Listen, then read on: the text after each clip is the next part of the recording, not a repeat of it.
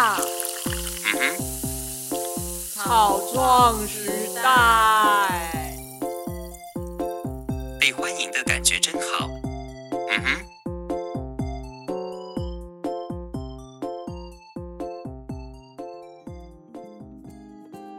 大家看过人类版的熊猫吗？祥柔被历代损友们这么称呼着。严重的过敏让他眼周有黑眼圈，但他皮肤白白嫩嫩，一六五的身高，体重是抱起来很舒服的体重，给人足够的安全感。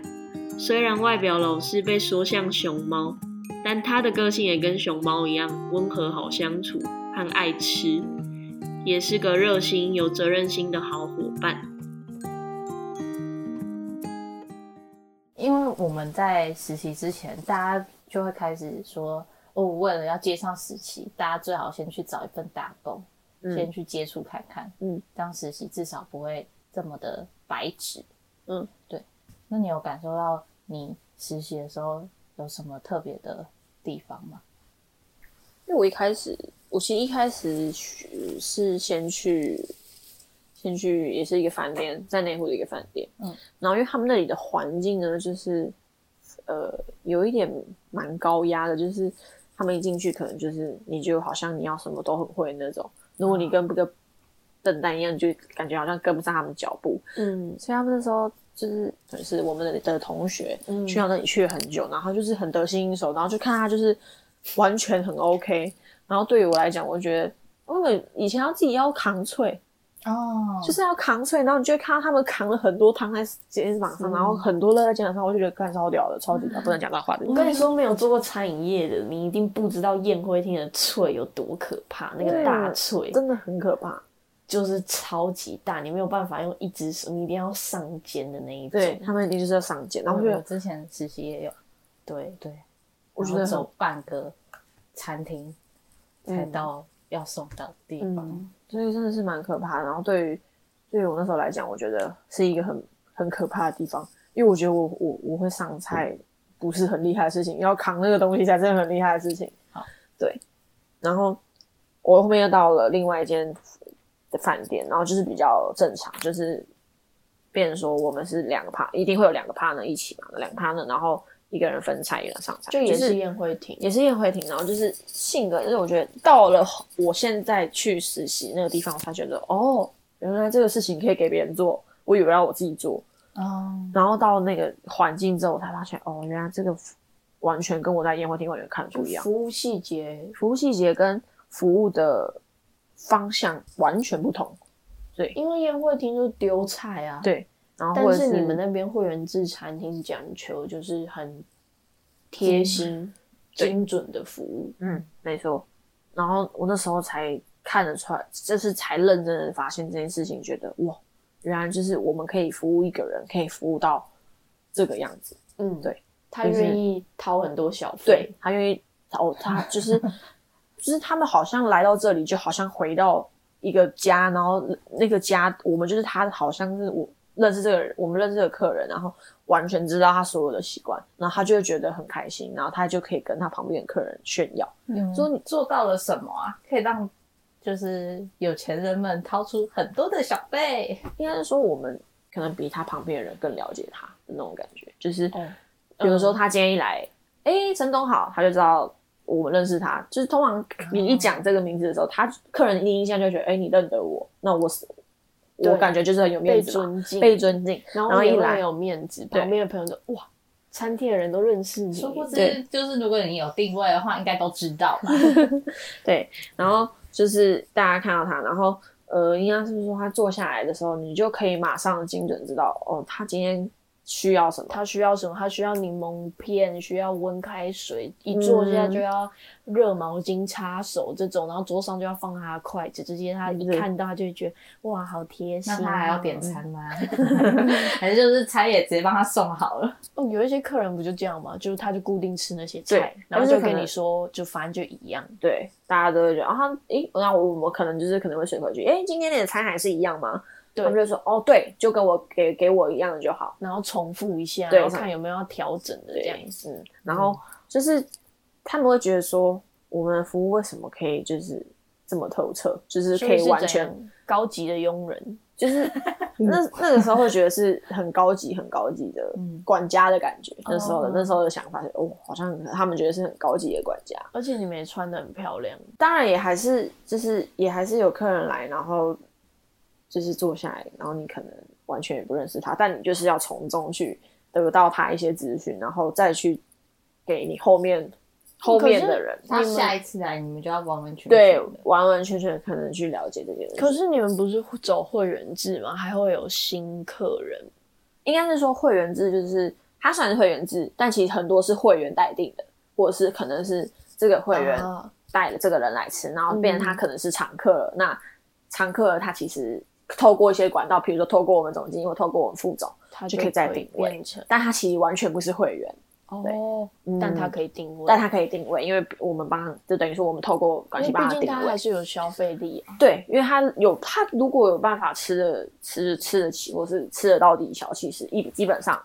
都 OK。奇，有钱人到底都在吃什么？有嗯，呃，我觉得其实吃什么东西不是不是重不是重不是点重点，他们是喜欢到那个环境去吃，因为隐秘性很高，他们那边真的嗯隐秘性很高。因为他是电梯直接直达，他不会经过，他虽然好可能会经过一些楼层，但就是都是办公大楼，所以你不会有什么闲杂人的，就是都是一般的上班族。然后他电梯直达之后呢，就直接带你进包厢了，就不会再让你去去到一些什么，好每像人吃饭都是包厢，对对，所有人吃饭都是一间一间的包厢，所以他所有东西都很隐秘，除非就是呃，像一些政府官员，他们如果是来吃饭会带随护的那一种，那种才会比较引人注目，但基本上他们是自己来吃饭，就是那就是自己。对，而且他们大楼虽然是在信义区里面，可是也是在信义区的很边角。其实一般嗯逛街的人是不会去到那，除非你是在那边上班的。嗯，但他有就是有直接到达餐厅的电梯，所以你也不会跟上班族碰到还是什么。反正就隐秘性很高吧，所以其实蛮多人。而且我们那时候因为以前一开始是两层楼，等于说我们会有前面一个人先把关，柜台人员先把关，看他们诶是确定是我们这边客人吗？然后是不是有定位的，然后才会什么公关吗？那个那个好像在算领台的概念吧，就是有点像柜台的概念，然后再把他就是再请他到直接上楼梯上楼，所以就是要经过我们这里，然后他们才会有这一趴可以上去这样子，所以他们就觉得说来到这里好像就是一个很顶级的，就是你很顶级，就是就是在走上去的感觉，整个日子就是电视剧里面会出现的场景。哦对的那种就是感觉，嗯，就是你坐商务舱，然后可以先登记的概念。对，没有，那里 only 只有商务舱。那你真的有遇到什么厉害的人吗？嗯，很多、很，多，嗯，好，算了，不要讲好了。对，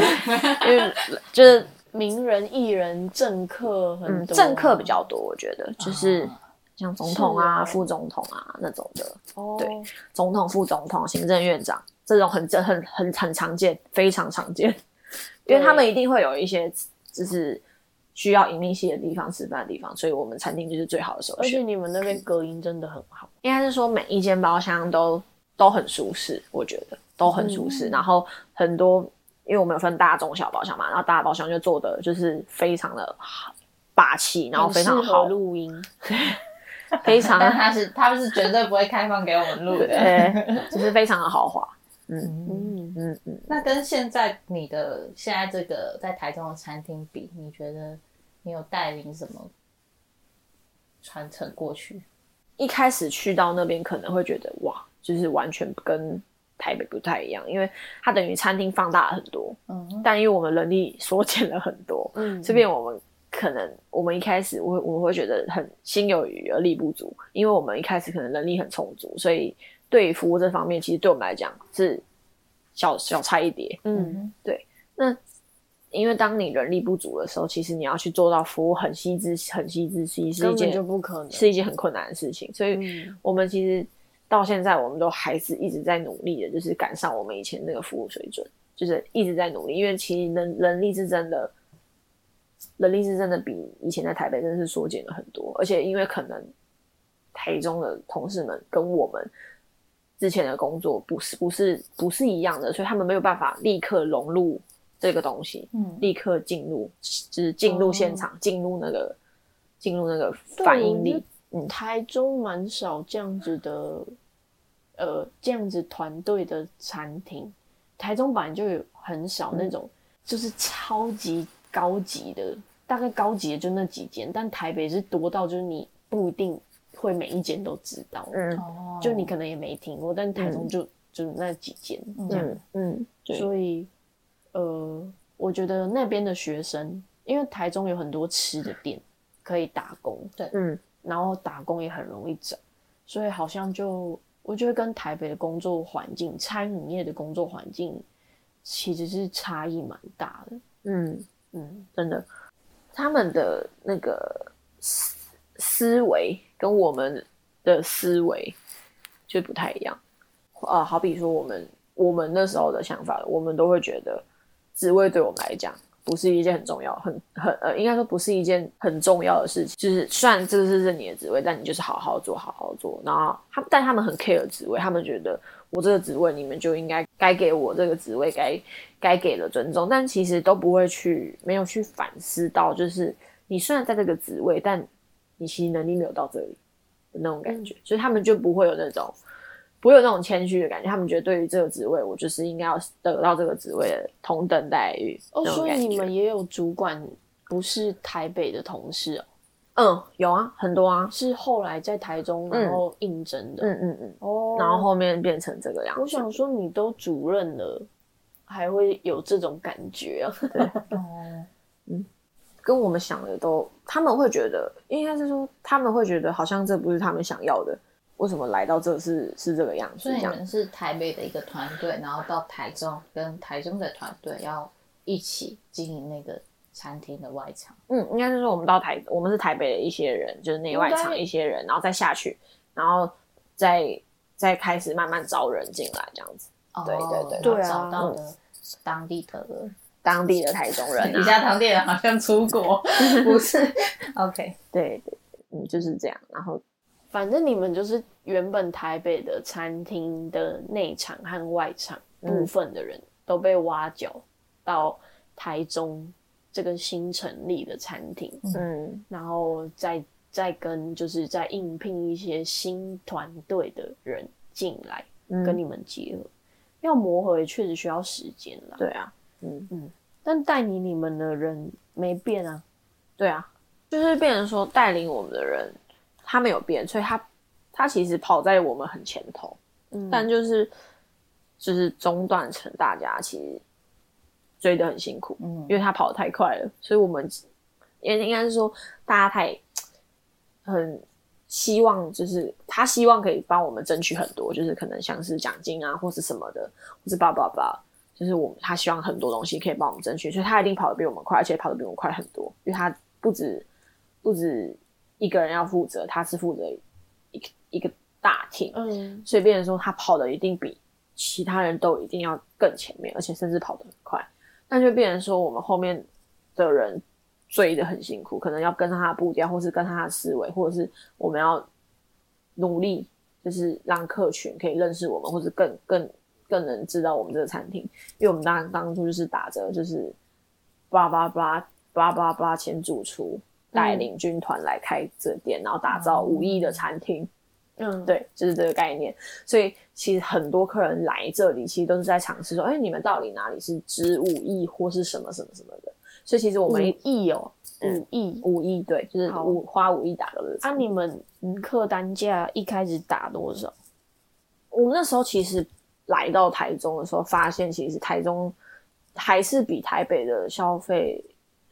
水平还是有低一点点，所以其实嗯我们低消其实还是有往下降。但那时候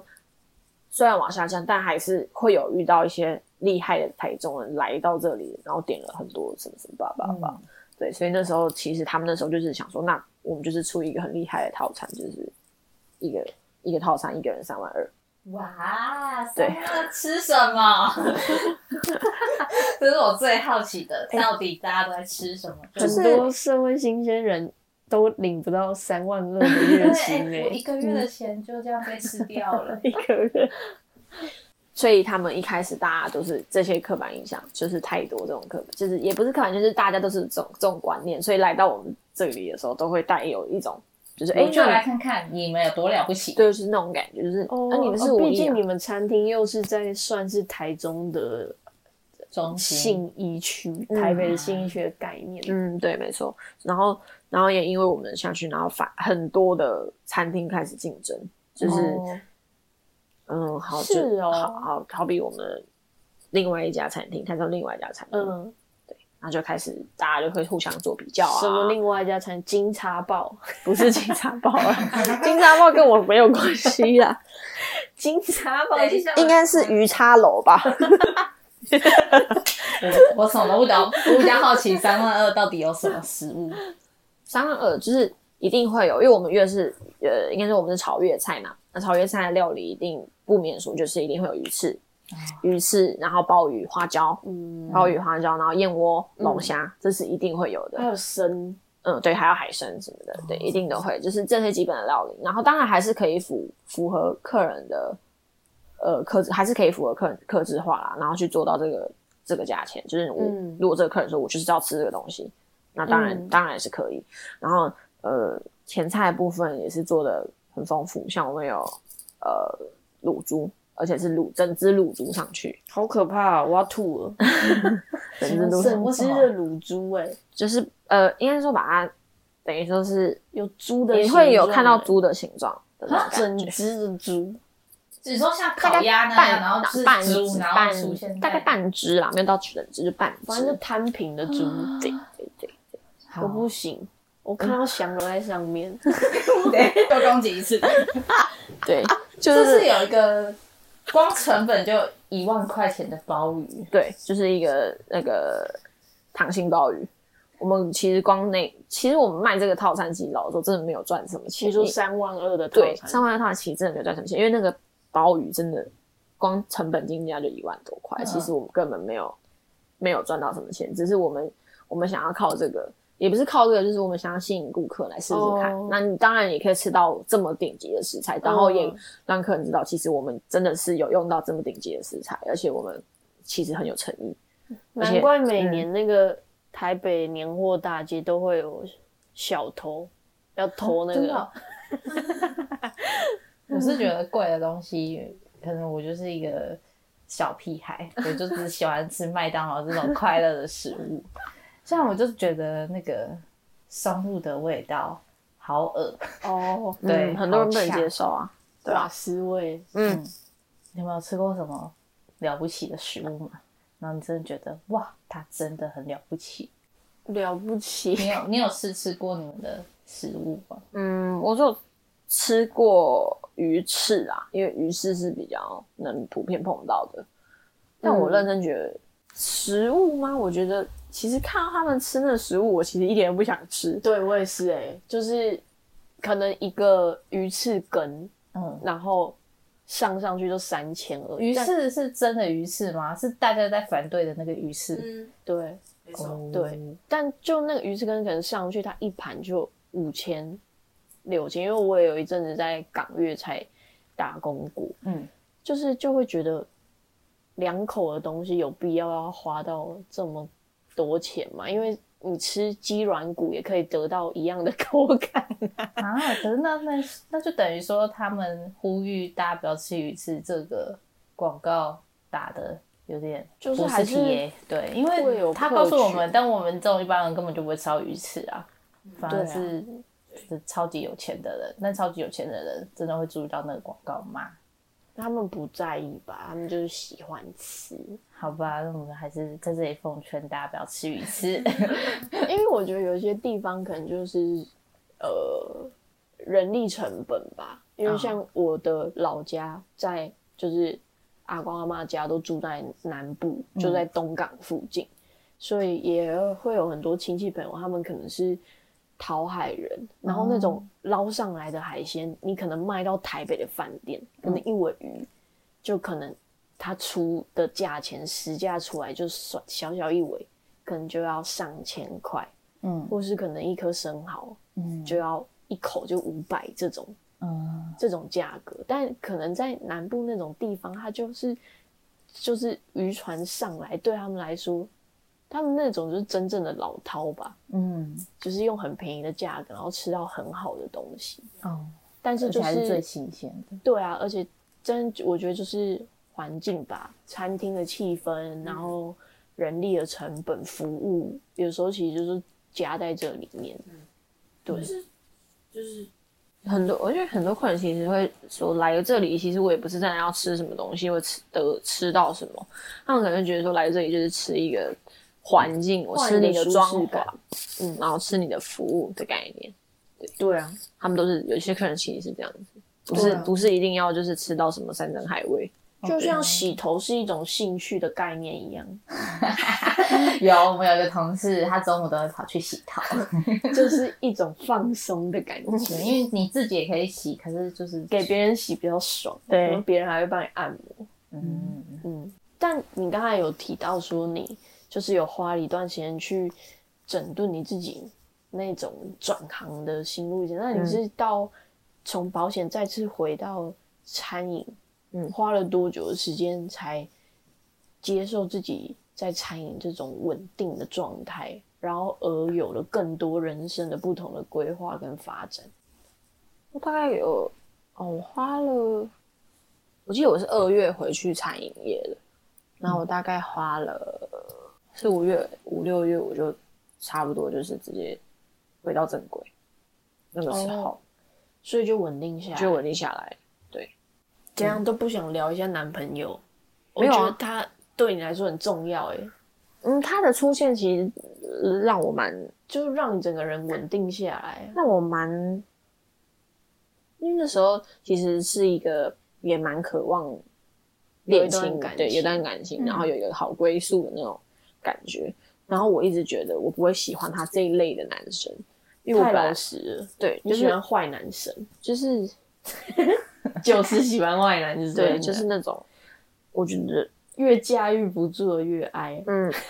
那种感觉。大家是怎么了？好虐，被虐这样。还在那个会员制的餐厅的时候，其实我就认识这个男生了。嗯然后他那时候就是一个很老实的人，然后而且然后是因为我的主管，嗯我那个我那个很好的同那个朋友同事，他很喜欢这个男生，因为他觉得这个男生就是他的菜，完全是他的菜，真的是他真的说他真的就是他真的说他真的是完全是他的菜，真的假的因为他觉得，因为他不喜欢那种，他跟我跟整个是相反，相反他喜欢那种就是看起来乖乖老实老实的哦，等一下，我先理清一下。所以一开始是你的同事非常喜欢这个男生，对，但他不是对他是就是想要跟他在一起，他是很欣赏这个男生，他哦觉得他就是完全是我的类型，但我想要把他介绍给你的感觉，因为他那时候其实是有男朋友的，所以他没有，他 没有哦下烂。没有没有，不是不是不是，就是觉得这个男生很不错，然后很想要介绍给你，嗯所以就有撮合。那个时候其实他在撮合的时候，那个反正我男朋友不是喜欢我，是比较喜欢他，对啊，因为因为她很漂亮啊。嗯，呃，她很漂亮，而且她就是因为我因为我男我男朋友是我男朋友是一个很安很安静很安静的人，然后但他他很喜欢，因为他觉得他自己太安静，所以他很喜欢一个很活泼的女是啊，女生，所以他那时候对，但我那时候对于我跟他来讲，其实我的朋我那个朋友其实比较更外放，所以他比较喜欢他。就我那时候其实就离开了餐饮业，我就去到保险业嘛，然后就跟这个人完全断了联络。然后是之后回来餐厅才发现，哎，这号人物还在，怎么还在啊？这样而之类的。然后我就哦，我才知道这号哦，他原来交女朋友这样子。然后但听说就是呃不太好的分手收场这样子。然后他就变成说他现在就是那一个人自己在疗伤。分手之后他们都还在同一个餐厅吗？没有没有，那女生就离开，然后我才发现哦，原来他还在，那我才继续又跟他联络上了，嗯，然后因为本来就认识，本来就认识，而且我后面才因缘，因为他他住在复兴港，然后我才知道、哦，他原本跟我我原本小时候住的地方，然后他跟我那些儿时的玩伴都认识、欸，哦，就开始有一些共，同的生活我就想说圈跟，对，我就。我就想说，哇，那所以有可能我们小时候其实就其实就只看见看过彼此，只是现在认不得而已。嗯就就那我离开那个旧家也一段时间，所以我就哇，原来是就是有相关的人这样子，所以就开始聊对，开始聊天，然后我就开始有小小陪他疗伤啊，干嘛干嘛，叭叭叭。突然某一天，他的前女友突然跑回来，哦，对，要找他，要找他，然后我就就是我的朋友知道这件事情之后，他就说，他就直接很明了跟他讲说，如果你没有想要对他有更进一步的话，那你请你不要再伤害他了，你啊对我，对，就是你就不要再伤害他，你就远离他。你如果还是喜欢你原本那个的话，那你就回去。哦，对，哇，你那朋友真的对，然后照顾你耶，然后我也是只，就是我觉得我自己前面做的事情都白费了，就是我陪你这么多，然后你到他那一刻出现，你就整个人去了。所以你那时候也很喜欢他，那个时候其实是在，就是嗯爱有昧的好感阶段对有好感好感，然然后大家也了解、对了解认识，彼此的时候，嗯，我那时候心里就觉得，嗯，那我就放弃吧。对，然后我那我那那那女生朋友也跟我说，没关系啊，又不是只有他一个，你慢慢来啦，那种那种感觉。然后所以他真的复合了吗？没有复合，是他自己有一天突然跑过来找我，因为那时候是就那件那一天之后，我就不再跟他就是联络就是不再跟他讲话了，然后什么什么的，然后我就因为你们还是在同一个对，还在同一个餐厅。对，我就忘记快空班的时候吧，然后他就快跑过来找我，然后后面我们就去吃完饭就去聊天，之后他就说，他其实没有他他说他其实对于那个女生，他其实他不知道他是只是不甘心，还是还是喜欢他，宁愿他那时候给我的想法是说，他就他觉得宁愿我找一个。我比较爱的人，嗯我希望我，我觉得我好像找一个比较爱我的人，我会比较幸福。嗯，对哦，所以他也在劝退你。没有，他没有劝退我啦。他那时候其实就是他在思，他也在思考啊，这件事情。你会不会你会不会担心讲这段之后被酸民酸说啊，你就是被那个啊，就是我比较觉得那男的值得被骂、欸，没有啦，他其实那时候没有没有也没有也没有劝退我。他那时候其实是他没有，因为他听到就是说，如果我们是这样，那不要再联络的话，他其实是有想要挽留我的。因为如果两个人相比下来的话，好像我跟我如果我跟你的话，我会比较幸福。他的那种感觉是这样子。那我就我说，所以那要尝试看看嘛。然后他就觉得，他就觉得好，那我们我们就是等于说我们有点像说，那好，那我们就试试看。嗯，对，因为我男朋友真的很不会讲话，非常嗯，不会讲话，蛮他就是一个老实的一个很木讷老实，他其实不太会表达，他有可能这个时候已经喜欢我，但他不知道，他可能只是觉得嗯。只是一个对于异性的好感而已，嗯。他可能对于这一块他不太通，嗯。所以他需要很长一段时间去消化。他可能就是就是在这个过程中，然后我们在一起的过程中才发现，哦，原来他其实真的很喜欢我，就是他是属于行动派的，对他就是是默默口说派的，对，他是默默做人，也就是说，你们那一天算就告白了，就告白就正式在一起，然后到现在这样三年，嗯。嗯。哇，对。嗯，就是这中间，然后我们就就一起工作，一起工作状态很稳定，对。然后也一起从台北到台中，然后一起嗯。成为主管，嗯。然后现在住在一起，然后嗯。也规划未来的方向，嗯，然后一起存钱，嗯。嗯，所以你整个状态就整个都安稳下来，嗯，哇，那他有给你家的感觉，两个人都你会有希望他听这一集吗？美国他也没差，他其实没差，因为我都会用一样的话去骂他。我说对啦，那时候你就是这样，就是跟他吵架也吵不起来了。我有时候就是有时候蛮生气的，真的是这个这个点，就是你要跟他吵架，但你跟他吵不起来，因为他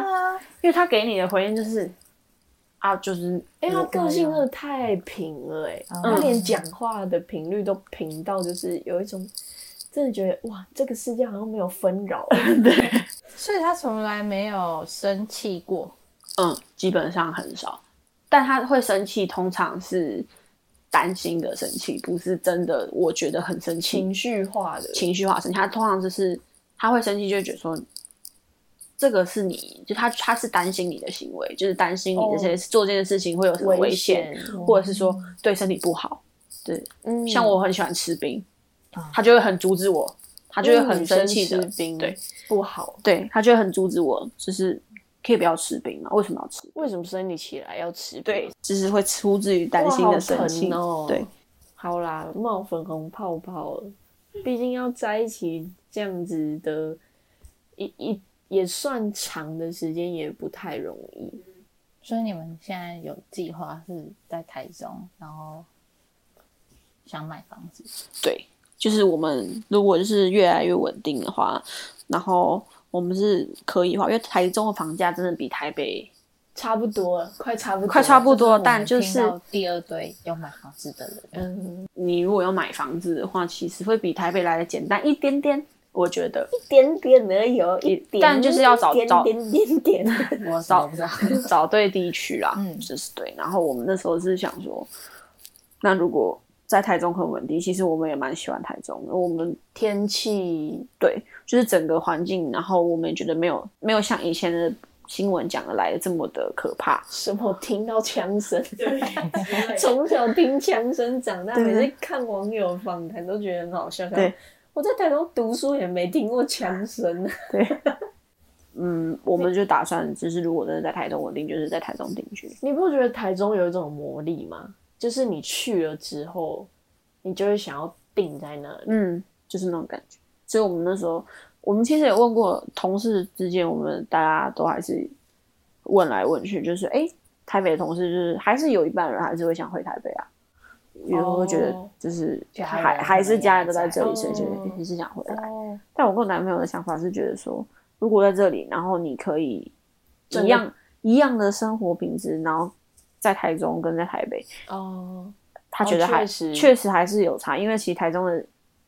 嗯，消费真的是还是比台北稍微低一点点。对啊，对啊，对，当然高的还是高，但嗯其实就还是比台北稍微低一点点。然后嗯其实便利性除哦，除了交通比较稍微不太便利啦，因为他们可对能没有像我们这边有很多公车或捷运，但嗯其实因为我男朋友骑车，所以其实基本上我们都还好。嗯，因为我男朋友其实是一个很喜欢煮菜的男生，他嗯非常喜欢料理，所以他其实是有想要那种开餐厅，他一直想说服我，因为我本来就是跟他讲说，不然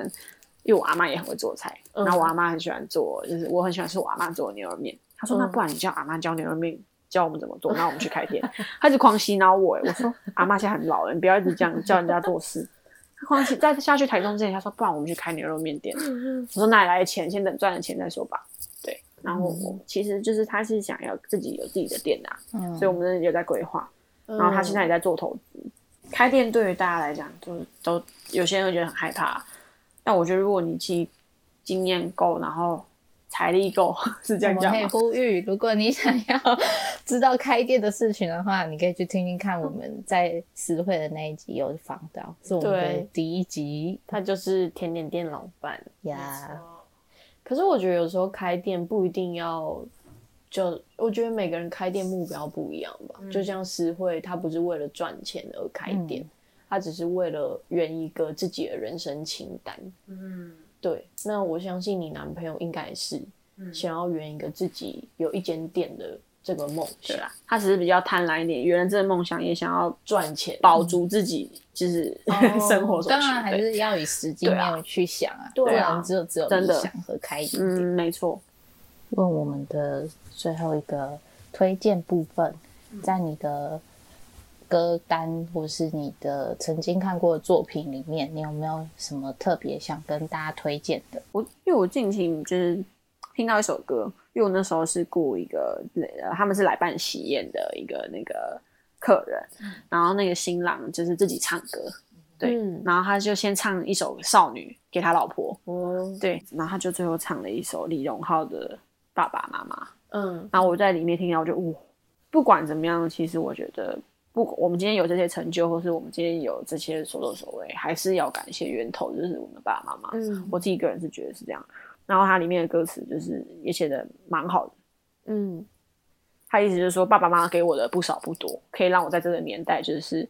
好好生活的感觉。嗯，对，就是那种感觉，对，嗯，就是蛮感人的。所以我真的最近期还蛮喜欢听这首歌的。李荣浩的爸爸妈妈。对，OK，谢谢大家的收听，也谢谢祥柔的分享。